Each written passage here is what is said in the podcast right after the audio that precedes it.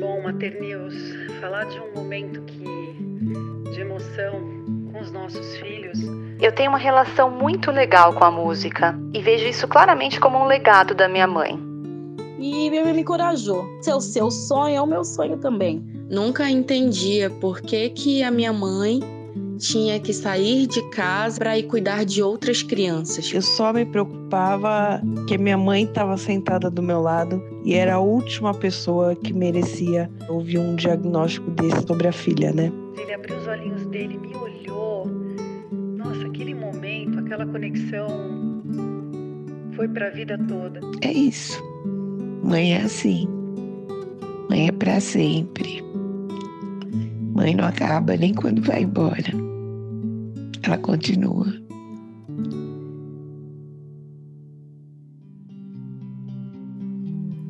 Bom, Mater, já sentiram o climão do episódio de hoje, né?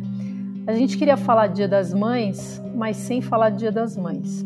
Então surgiu a ideia de buscar com mulheres diversas, crianças, adolescentes, enfim, as histórias que as marcaram e que trouxessem aprendizado, riso, inspiração, enfim, o que é a alma do nosso programa, álcool em gel para os seus ouvidos, como diz o nosso slogan. Eu sou jornalista Alexandra Zaparoli e quem produz uma endemia comigo é o Rudá Porã. Para começar, um depoimento da Adriana sobre o início de tudo, o maior clichêzão de todos: amor à primeira vista. Saindo um pouco da demagogia e falando da vida real, quando eu casei, casei por. Porque casei, né? Aquela coisa que às vezes acaba acontecendo quando você está numa determinada idade.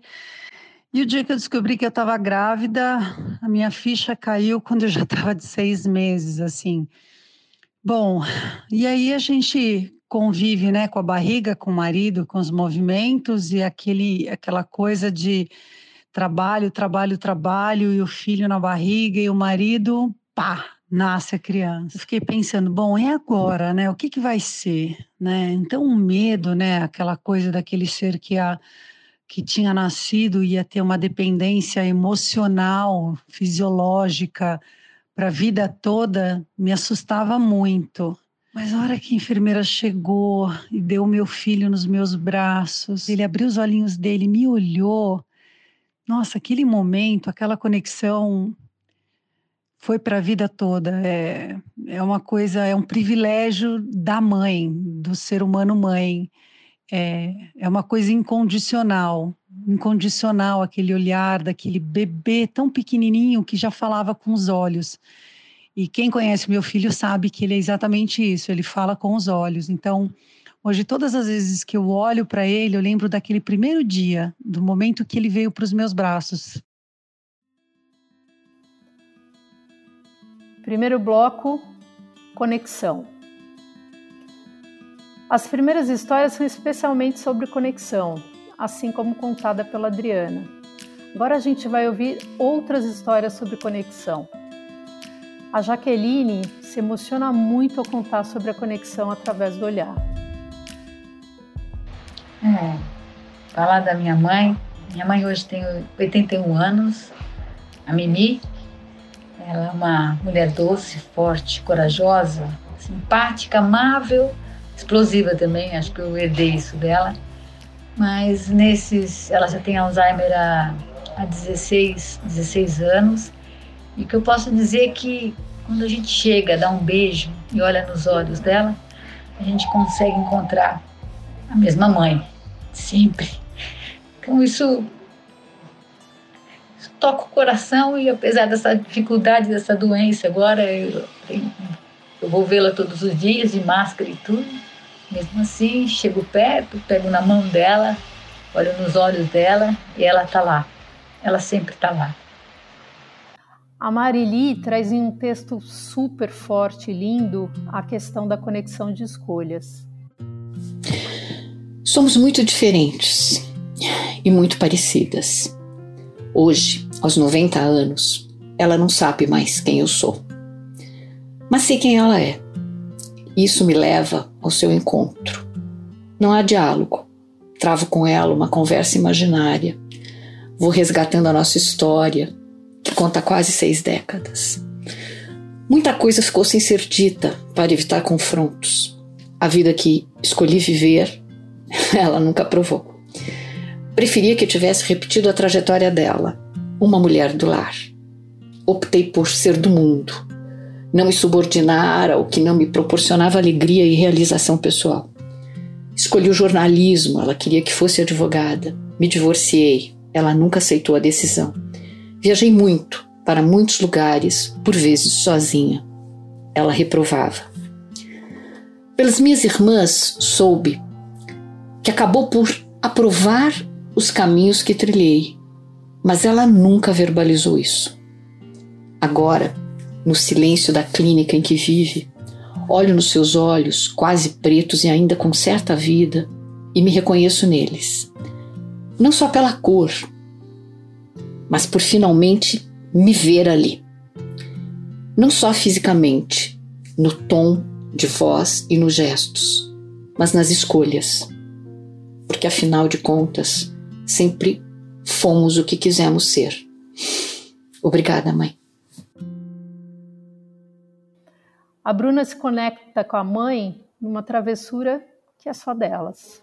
É, uma das coisas que eu mais gosto de fazer com a minha mãe é que a gente faz desde sempre, né? Desde que eu era pequena, é comer doce escondido, só nós duas. A gente tem um cantinho de doce e normalmente de madrugada, é à noite, a gente vai lá e come escondido, só nós duas, agachadas. E um dia o meu pai tava ouvindo barulho, né? Ele tava dormindo. E aí ele achava que tinha entrado alguém na nossa casa. Quando ele foi ver, era nós duas escondidas, rindo porque a gente estava abrindo um ovo de Páscoa e a gente estava comendo quase inteiro. A Rita aprendeu a valorizar agora, mais do que nunca, a conexão física. Eu sou de uma família de sete filhos e minha mãe criou sozinha. E em 20 anos a minha mãe enterrou das seis mulheres quatro que a última foi há seis meses. E assim a pior acho que um dos piores dias é para mim agora por minha mãe estar hoje com 94 anos e ela não me reconheceu por conta de ficar assim aborrecida com a morte da minha irmã, eu fiquei mais ou menos uns dois meses sem ir aonde ela estava, na casa lá em Mogi das Cruzes. Quando eu cheguei, ela não me reconheceu. Passei meia hora falando o meu nome, perguntando para ela para ela poder me reconhecer. Para mim é um, uma guerreira, é minha mãe é, é uma rainha, minha mãe é, é muito é minha mãe. A Júlia conta sobre a conexão do desejo da maternidade antes mesmo dela existir. Bom, eu sou gêmea e eu sempre soube que minha mãe teve a gente por fertilização e como ela é jornalista, ela escreveu um texto contando sobre a jornada dela de ter a gente e como foi para ela engravidar. E eu fiquei bem chocada e feliz com o que ela escreveu. Ela contou como ela já tinha perdido o bebê antes e como foi difícil para ela conseguir engravidar e como a nossa família inteira batalhou muito para que a gente nascesse. Eu fiquei muito feliz assim de ver o quão importante a gente era mesmo antes de nascer. E a Amanda traz a conexão musical que ultrapassa gerações. Uma história linda. Eu tenho uma relação muito legal com a música e vejo isso claramente como um legado da minha mãe. Eu tenho recordações nítidas e boas da minha mãe tocando os afazeres da casa com música bem alta na vitrola. Eu lembro das canções de Caetano, Chico, Raul, Cazuza, Gonzaguinha e quando bem alto nas paredes da casa. Mas tinha uma paixão que sobressaía entre esses grandes cantores. Era o amor pelo Roberto Carlos.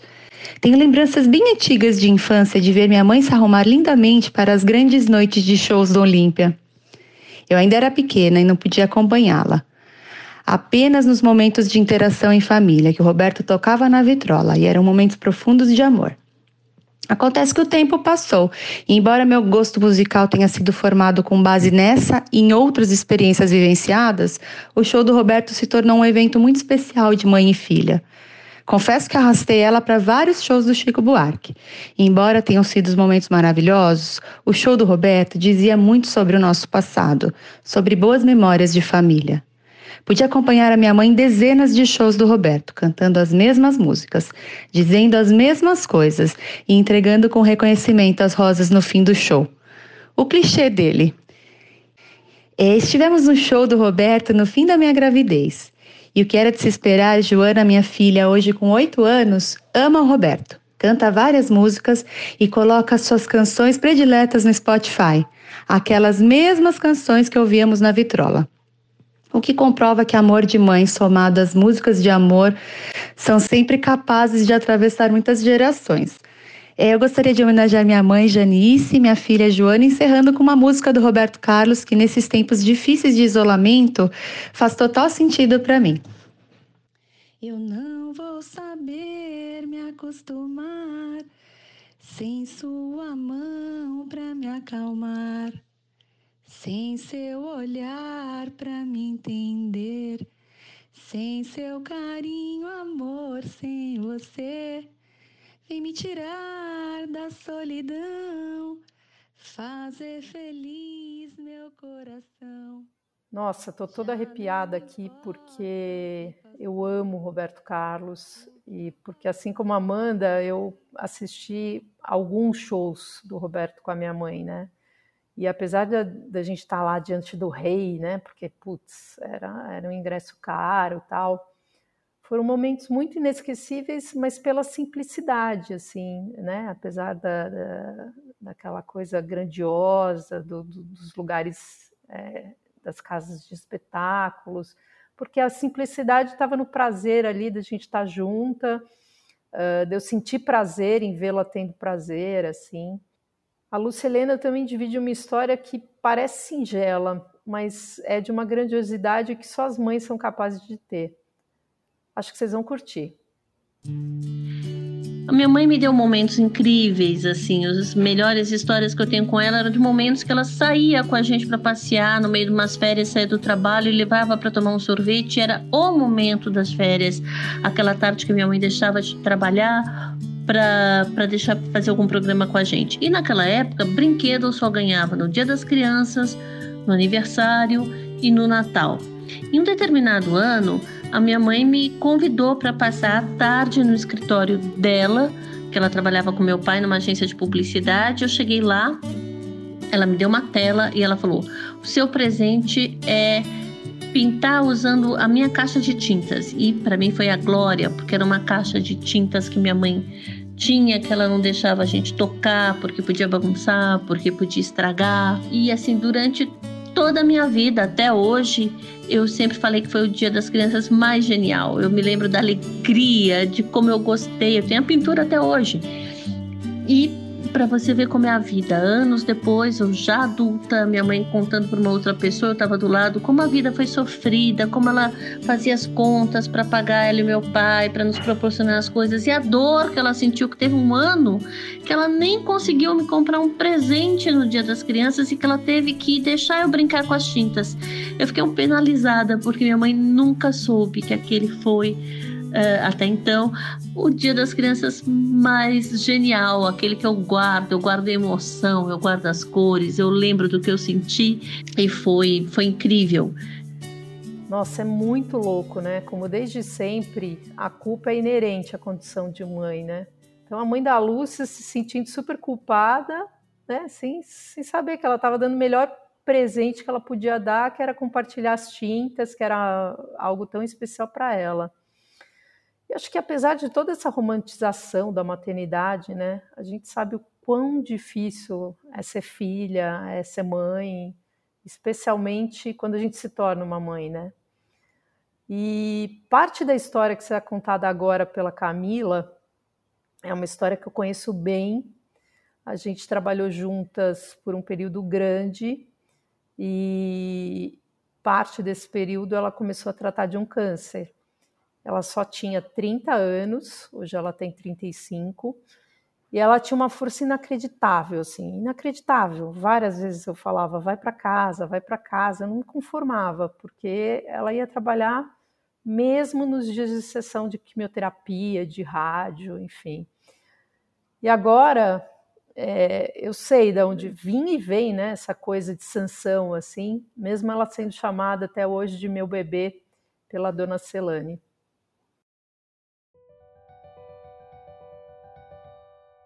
Claro que eu tenho várias situações felizes, mas um caso que eu ficou muito na minha cabeça foi quando eu fui diagnosticada com câncer. Ela, por sorte minha, claro, ela estava comigo na consulta. Mesmo a gente sem saber que poderia ser, não nem se passava pela nossa cabeça. E aí, quando a médica falou o que era no meu exame, o caroço que eu tinha na mama, e o, o que eu teria que passar ali, eu, eu lembro de eu não enxergar mais a médica, ficar ouvindo só a voz, meio que me deu pânico. Só que minha mãe estava sentada do lado. E a única coisa que eu pensava é: ela não merece estar ouvindo isso. Ela não tem que ouvir isso. Ela não tem que passar por isso. E naquele momento eu não me preocupava é, o que eu teria que passar, ou o que ia acontecer comigo, ou se eu ia morrer logo ou não. Eu só me preocupava que minha mãe estava sentada do meu lado e era a última pessoa que merecia é, ouvir um diagnóstico desse sobre a filha, né? Bom, é importante e é difícil, acho que ela é essencial, né? Até hoje. É, eu faço tratamento há cinco anos, né? E passei por duas cirurgias, mais de 60 químios, 30 rádios, enfim. Ela está presente em todas as sessões, em todos os exames. Eu não posso ir sozinha em nada. Ela vai em todas as consultas. Até hoje fala que eu sou um bebê dela. E literalmente ela me trata como um bebê. Às vezes até eu tenho. Às vezes até isso irrita um pouco que é um cuidado extremo, mas é muito bom ser cuidada e ter uma mãe como ela, né? É muito bom você se sentir cuidada e amada, ainda mais quando você tá no fundo do poço. Então, se eu aguentei tudo que eu aguentei foi pela minha mãe. Bonita história, né? É, forte, enfim. Mas no fundo é isso. A relação de mãe e filho é, tem sempre essa coisa de proteção, de apoio, e é dos dois lados. Assim, a preocupação da Camila era com a mãe, a mãe não sofrer. Imagina, a, a mãe dela tinha a mesma coisa em relação a ela. E cada um tem um jeito de lidar com essa coisa da maternidade, né? Não tem certo errado. É, tem muitos altos e baixos. Na verdade, se a gente for avaliar, é mais baixos do que altos, né? Se a gente for bater um, um sincerão. E agora a gente vai para os nossos últimos relatos, que são bem bons também, e que mostram que mãe parece tudo igual, mas elas não são, elas são únicas. E minha mãe se chama Maria Aparecida. O apelido dela é Ninzinha. É, a gente não tinha muitas condições, né? Era bem triste mesmo a forma que a gente vivia e eu trabalhava numa casa e ela trabalhava em outra.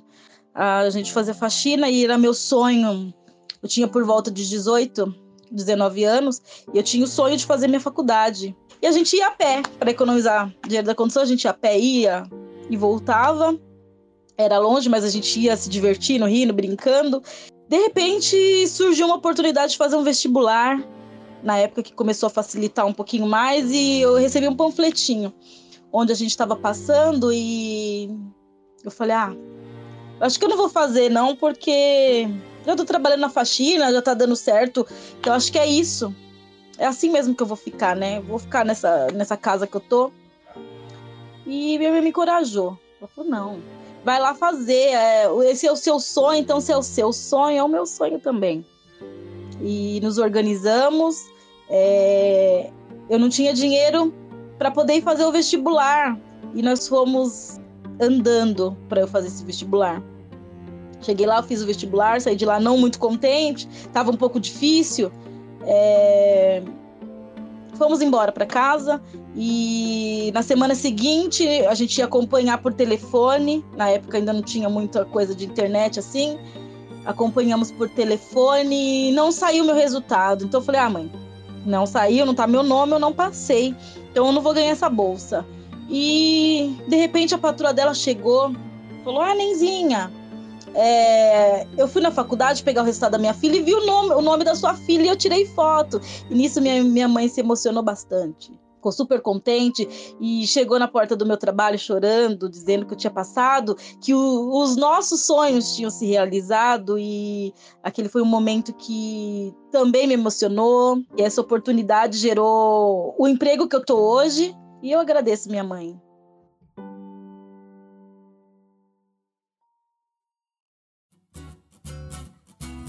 Muito, muito grata, assim. Acho que ela sempre foi muito pobre. O pai que era alcoólatra, a mãe que morreu cedo, aí fez uma família bacana pra caraca. Super apaixonada pelo marido até hoje, sabe? Quando eu tinha uns 16 anos, eu queria já ter minha grana, minhas coisas, a gente resolveu fazer palhaçada em festa infantil e eu precisava de 250 cruzeiros, será? Tenho até guardado isso num livro. E eu falei para minha mãe que eu queria fazer isso, isso e aquilo. Aí meu pai, não, mas tu tem 16 anos, não sei o que. Minha mãe, deixa, Eliseu, deixa, deixa. Isso é tudo fogo de palha, deixa, deixa. E rolou, e ganhei dinheiro e até comprei um carro com isso. Mas ela dava uma força. Achava que não ia, mas dava. Que nem na faculdade, eu resolvi comprar cerveja e vender cerveja no Agabaú, naqueles shows que tinham, da Gal Costa tal, uns shows de MPB legal que tinha na época. Na época acho que era de Erundina, legal pra caraca. Aí eu ia até um amigo que morava em Perus, que a cerveja era mais barata, voltava. Minha mãe, deixa, Eliseu, deixa. Depois de três shows ela vai desistir. Na verdade, eu desisti mesmo. um dia eu fui fazer um show, minha mãe foi assistir, né? E claro, show é repetição. A gente queria um show e ficar rodando com ele, quer rodar muito, muito, muito. Minha mãe e minha mãe que de origem é argentina, né? Pega e me diz assim: Forto, não acredito, de novo vou ter que ouvir a mesma coisa. Não aguento mais. Bom, meio tragicômico, mas é isso. Eu amo ela, mas é muito engraçado. Tem coisa que só mãe pode falar, né? Até os cinco anos de idade, eu morei em vilarejo, em Minas, é muito pequeno, né? Vilarejo mesmo, não tinha escola. E aos cinco anos eu ia ter que. Meus pais resolveram mudar de lá para eu estudar. Só que eu morava numa casa onde eu, é, tinha um quintal enorme, era quase que uma chácara. E eu tinha é, ganhado da minha avó um galo. E era meu bicho de estimação. Ele era um galinho garninzé. É um mini galo, na verdade. E minha mãe disse: Olha, você não vai poder levar seu galo. E aí eu fiquei muito triste, fiquei arrasada. E, e mudamos para Guaxupé. Quando, na primeira semana, ela foi dar uma volta de carro tal, e à noite ela falou: olha lá para cima. E em cima do topo, ela falou: olha para o topo, olha lá em cima para a torre, que o seu galinho ele veio morar aqui. E ele vai estar tá sempre olhando para você, da onde você estiver aqui nessa cidade, ele vai estar tá sempre olhando para você. E aquilo me fez um bem, um bem danado, uma sensação de confiança que eu carreguei isso por muitos anos. Eu vou dizer que acho que há pouco tempo atrás eu eu vi que isso era uma história que a minha mãe tinha encontrado para me acalmar da, da, da minha tristeza de sair do meu mundinho, sabe? Quando eu entrei na escola, eu tinha saudades da mamãe. Então a mamãe achou uma fita de fada e fez uma pulseirinha com ela e pôs um encanto e disse que toda vez que eu ficasse com saudades dela, eu punha ela naquela pulseirinha e ia sentir o calorzinho da mamãe no coração. É, quando a mamãe pendurou a pulseira no meu braço, eu disse para ela que eu estava preocupado que a pulseira ia cair, mas ela disse para eu confiar nela que a pulseira só ia cair quando meu coração tivesse disposto para eu para eu conseguir ficar sozinho na escola. Um dia, na hora da da história da minha escola, um amigo puxou a minha pulseirinha. Quando eu vi que ela tinha arrebentado, eu eu levei um susto, mas depois eu vi que meu coração já estava tranquilo para ficar, já estava forte para eu poder ficar na escola sozinho.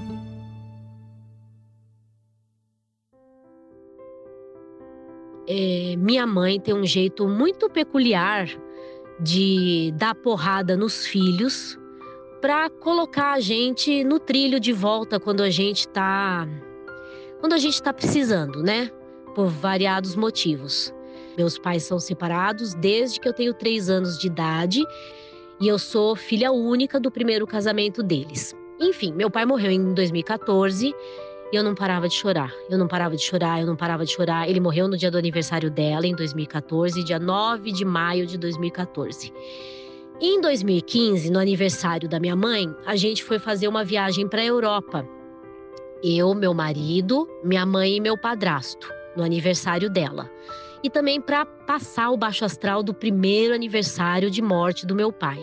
Só que nessa viagem, um ano depois, eu continuava chorando. Estávamos em Firenze e eu estava bem, um dia ensolarado, a gente tinha ido visitar o museu e tinha ido ver o Davi, do Michelangelo, tudo lindo. De repente, do nada, eu comecei a chorar porque meu pai tinha morrido. Calçadas e calçadas, a gente caminhando e eu com a mochilinha chorando, aquele inferno. De repente, minha mãe resolveu dar uma das bordoadas dela, aquelas que curam, né? Do jeitinho peculiar dela. Ela encostou em mim na hora de atravessar uma calçada e falou assim: Filha, teria sido melhor eu morrer no lugar do seu pai, porque aí você não ia chorar tanto, né? Até hoje eu dou risada disso, embora não seja muito engraçado, né? Mas é o jeitinho peculiar da minha mãe. São as porradas dela que colocam a gente no lugar. E eu parei de chorar ali, eu comecei a rir, enfim, tocamos a viagem. Tô aqui firmona até hoje, graças a Deus ela tá viva.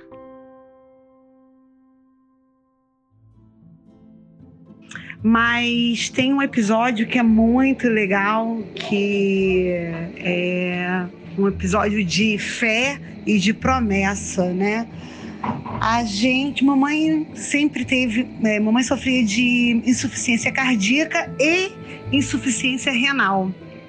Mas nesse período, a gente não sabia qual era o tipo de doença que ela tinha. Ela ficou internada, ela internou no dia 28 de outubro, que é dia de São Judas Tadeu. Para quem é católico aí sabe que é uma data muito importante, porque São Judas Tadeu é o santo das causas impossíveis. Quando mamãe internou, eu fiquei meio desesperada, porque a primeira internação.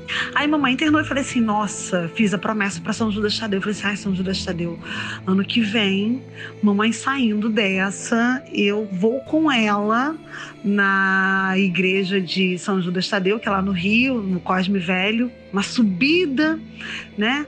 E eu vou acender o número de velas da idade dela. Aí no caso teriam que ser 59, que foi no ano subsequente, né? E beleza tal, e mamãe cumpriu a internação, fez várias pirraças e tal, enganou o médico, mas enfim, saiu no dia 1 de novembro, que é dia de Todos os Santos.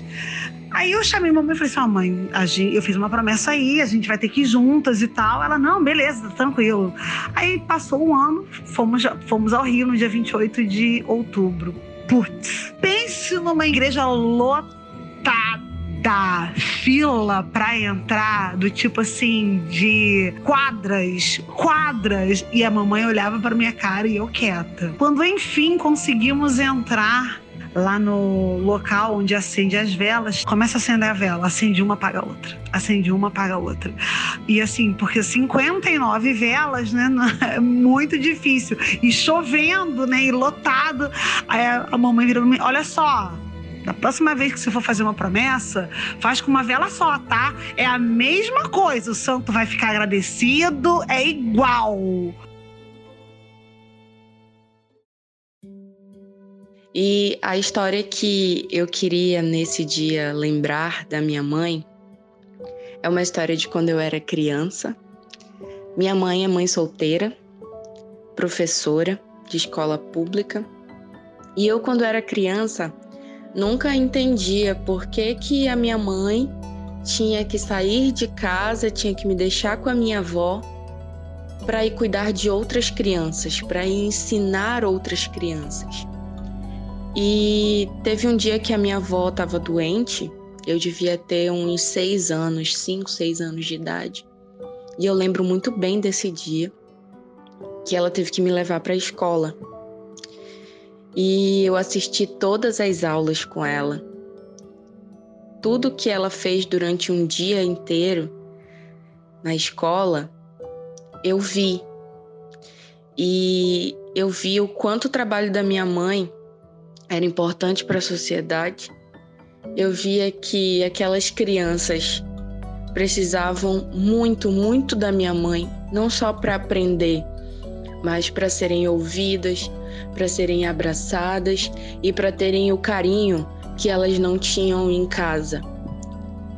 E nesse dia eu pude perceber que sim, a minha mãe precisava me deixar todos os dias não só para ter o sustento da nossa família, mas também para ser o anjo que eu achava que ela já era para mim, mas que ela acabou sendo para muitas outras crianças, para muitas outras pessoas. E até hoje ela é professora, ela já tem 28 anos de magistério e eu continuo tendo essa mesma visão.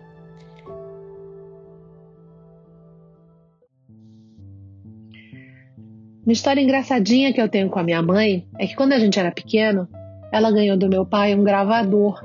E ela teve a ideia de gravar entrevistas com os filhos. E ela reunia a gente para fazer entrevista. Então ela perguntava o nome, a idade, a escola que estudava. E aí sempre tinha que contar alguma historinha, né? Ela, ela puxava para a gente contar uma historinha. Nesse dia ela já estava já tava começando a entrevistar o meu irmão. E aí ela perguntou: Ai, Walter, conta pra mamãe a história daquele Dia das Mães. Você cantou uma música tão bonitinha, deixou a mamãe tão emocionada. E aí o Walter começa a cantar a música do Dia das Mães, e aí a gente escuta no fundo a minha voz: Mãe, quero fazer xixi! E aí a minha mãe, ai filhinha, Cláudia, por favor, filha, espera só um pouquinho, deixa a mamãe terminar a entrevista com Walter Silvio e eu já vou levar você no banheiro, tá bom, filhinha? Vamos, Walter, então retomando. Canta pra mamãe aquela musiquinha tão bonitinha que você cantou no Dia das Mães. E aí meu irmão começa a cantar a musiquinha. E aí, lá vem eu de novo. Mãe, quero fazer xixi! Minha mãe. Ô, Cláudia, eu já não falei, minha filha, que eu vou te levar no banheiro. Você não pode esperar um minutinho do seu irmão terminar de cantar a musiquinha? Tô terminando a entrevista com ele, depois eu vou fazer a entrevista com você. E aí eu fiquei quieta e o meu Walter, então vamos lá, filho, começa a cantar sua musiquinha de novo. Ela já estava totalmente sem paciência. E o Walter começa a cantar a musiquinha. E aí, lá pelo meio da musiquinha, Mãe!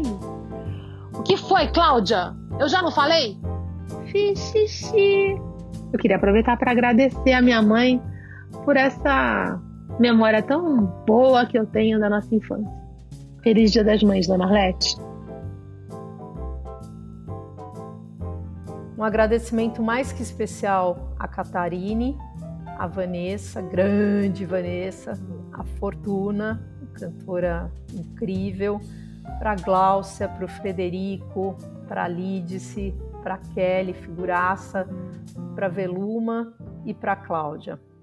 Bom, para fechar o programa, eu queria contar um pouco é, sobre a minha maternidade. Né? Eu sou mãe de três meninas uh, as gêmeas Bianca e Julia, que tem 14 anos, e a Bruna, que tem 11.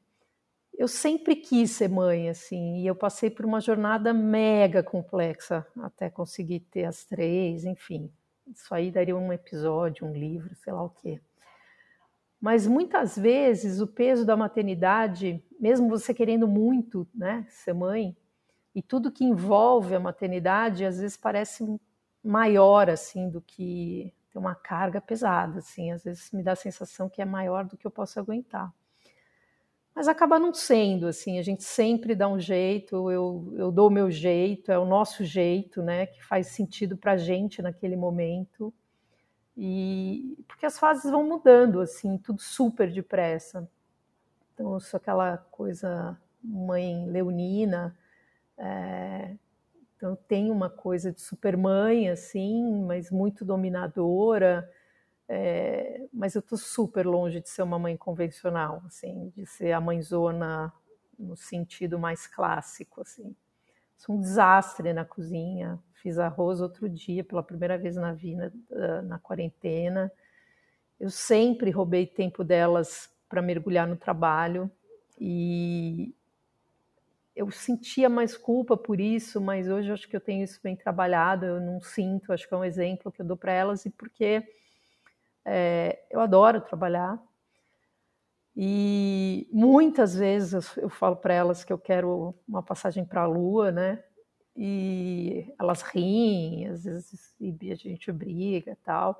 E ainda assim eu acho que eu consegui construir com cada uma delas, são três, né? Um elo único, assim, especialmente de confiança e muito, muito, muito amor. Eu sou apaixonada pelas minhas filhas. Bom, eu queria desejar para vocês um excelente Dia das Mães. Vai ser um Dia das Mães super difícil, porque a maioria de nós é, não vai estar juntos, talvez pela primeira vez, né?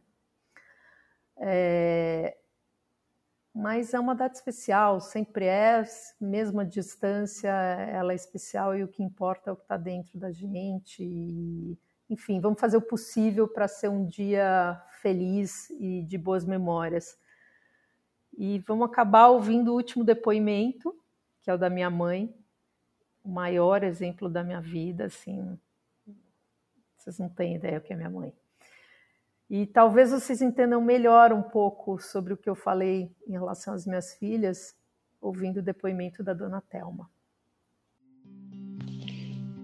Então, desde criança, eu sempre dizia que eu queria ter uma filha, que meu sonho era ter uma menina, que eu queria ter uma filhinha. E aí eu cresci, casei e essa filha nasceu. Ela nasceu e a partir do momento que eu peguei ela nos braços e que ela me olhou e que eu olhei para ela assim, cresceu um elo entre nós assim, eu senti um elo muito forte, muito forte. E o bacana é que essa menina foi crescendo e foi confiando muito em mim. Eu percebia nela uma confiança em mim muito grande e isso me deixava muito feliz. E ela cresceu, se tornou uma mulher incrível e, e ainda esse elo existe, foi se tornando mais forte. E até hoje eu sei que uma palavra minha acalma o coração da minha filha, que a confiança aumentou, foi aumentando cada vez mais, que na hora do vamos ver mesmo, quando ela precisa de uma palavra, ela sempre conta com a minha. Percebo e fico feliz que eu ainda, embora esteja velhinha, eu ainda faço a diferença com ela, ela continua confiando e contando e sabendo que eu estou sempre aqui para ela. Eu acho que esse elo é indestrutível. Tenho certeza que mesmo quando eu for embora, ele não vai se quebrar. Nunca. E que eu sempre vou estar por perto. E que ela pode confiar nisso. É isso.